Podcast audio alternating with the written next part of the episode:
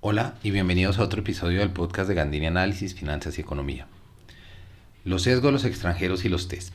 En mi columna del 16 de junio, es decir, la del miércoles de esta semana que estoy haciendo el, el episodio, en la revista Semana hablé sobre los sesgos cognitivos y cómo afecta nuestra percepción de la realidad.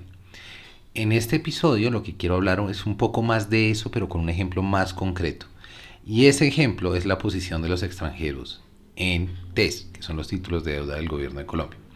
Digamos que para entender un poquito, para los que no están familiarizados con el tema, los sesgos cognitivos es cuando tenemos que tomar decisiones de forma rápida, eh, nuestro cerebro siempre ha tenido atajos para procesar la información y poder tomar una decisión muy, muy rápida, un curso de acción. Estos atajos son los sesgos cognitivos. El asunto es que no siempre están basados en pensamiento racional y pueden guiarnos a decisiones o juicios erróneos. Y digamos que estos sesgos afectan también otro componente y es cómo percibimos la realidad. Entonces, al, cambiar cómo percibimos la realidad, por supuesto, afecta cómo vamos a actuar al respecto.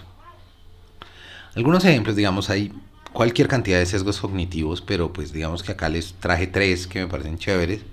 El sesgo anclaje, en este caso eh, te centras casi exclusivamente en la primera información que recibes para tomar una decisión. El de confirmación es la tendencia a buscar, propiciar, interpretar o recordar información de manera que confirma algo que ya has decidido previamente o que favorece tus creencias y suposiciones muy arraigadas. El ejemplo que yo ponía en la columna es miren su feed, en su feed de Twitter, de Facebook, y miren cómo ustedes, uno le da prelación a aquellas posturas que se alinean como con los pensamientos de uno, como con ese, con esos prejuicios que estamos cargando, esos esas decisiones o esos juicios. Entonces, entre más tenemos esa confirmación que hemos ido filtrando esa información para que nos confirme, pues más, más fuertes estamos en nuestra posición y más difícil es cambiar. Era un poquito lo que hablaba en la columna. Hay otro que me parece súper chévere que se llama el de observación selectiva y a, ver si ustedes lo, lo han vivido de esta forma este tipo de sesgo cognitivo se da cuando diriges tu atención a algo en función de tus expectativas y desatiendes el resto de la información. Les voy a dar un ejemplo que me pasó a mí. Y es, cuando iba a tener yo a mi hija, tuvimos que ir con mi esposa y comprar el coche. Y en ese momento, cuando yo ya fui, revisé, compré un coche y todo, empecé a darme cuenta la cantidad de coches que habían en la calle. Y empiezan a mirar cómo son los coches, cómo son los demás. Si ustedes van a comprar un carro, entonces empiezan a mirar carros muy parecidos. Eh, todo ese tipo de cosas se llama observación selectiva y es un sesgo que empezamos a tener de cómo le damos prelación a ese tipo de cosas, que es dirigiendo o en función de nuestras expectativas esa atención. Entonces, pues piénsenlo, esto, es muy interesante porque la idea es, hagan el ejercicio como de pensar en su vida diaria dónde están viendo este tipo de cosas.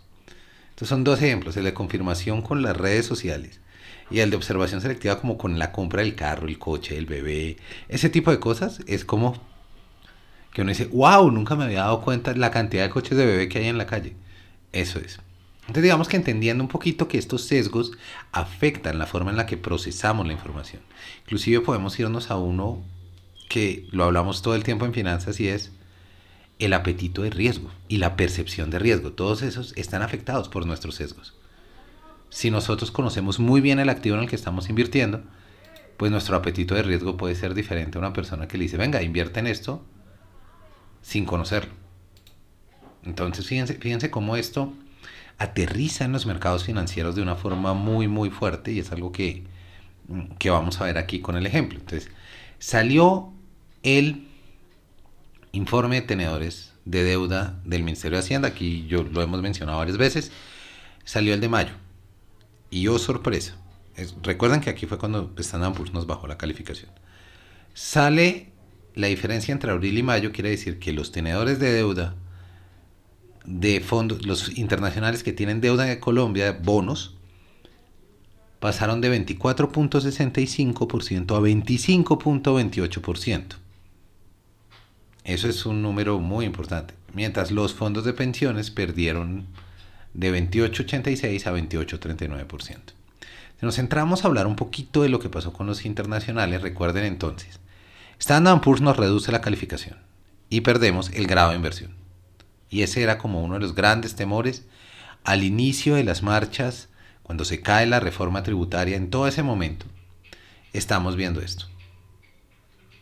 A cierre de mayo lo que estamos notando es que la posición de extranjeros, en vez de reducirse, aumenta. Aumenta en 4. 4 billones de pesos. Pasó de 89 billones en abril a 93 en mayo. Son 4 billones de pesos. Es un aumento histórico. O sea, no fue solamente que aumentara, sino que aumentó de forma histórica. Entonces, pues es un poco contraintuitivo contra lo que uno miraría, porque uno dice, bueno, nos bajó una calificadora la calificación de riesgo envió una señal al mercado que esta calificadora Standard Poor's considera que Colombia se ha hecho más riesgosa. Lo que uno diría es, de pronto los extranjeros se van a salir. Y si se salen, entonces sube la tasa de cambio también. Entonces tendríamos, es como una reducción de posición, pero lo que vimos es lo contrario. Entonces, ¿qué estamos viendo ahí? Digamos que ahí entra un, caso muy interesante hablar de estos sesgos ahí un poquito aterrizados. Y vamos a hablar primero de un término que nos encanta usar en el mercado a los analistas, a los traders y demás, y es descontar. Y decir, ah, esta información ya estaba descontada, esto ya se descontó, el mercado lo descontó. ¿Qué es eso? Pues lo que quiere decir descontar quiere decir que ya se tomó en cuenta esta información en el análisis, se adelantaron a este hecho y ya habían tomado sus cambios de posiciones y demás.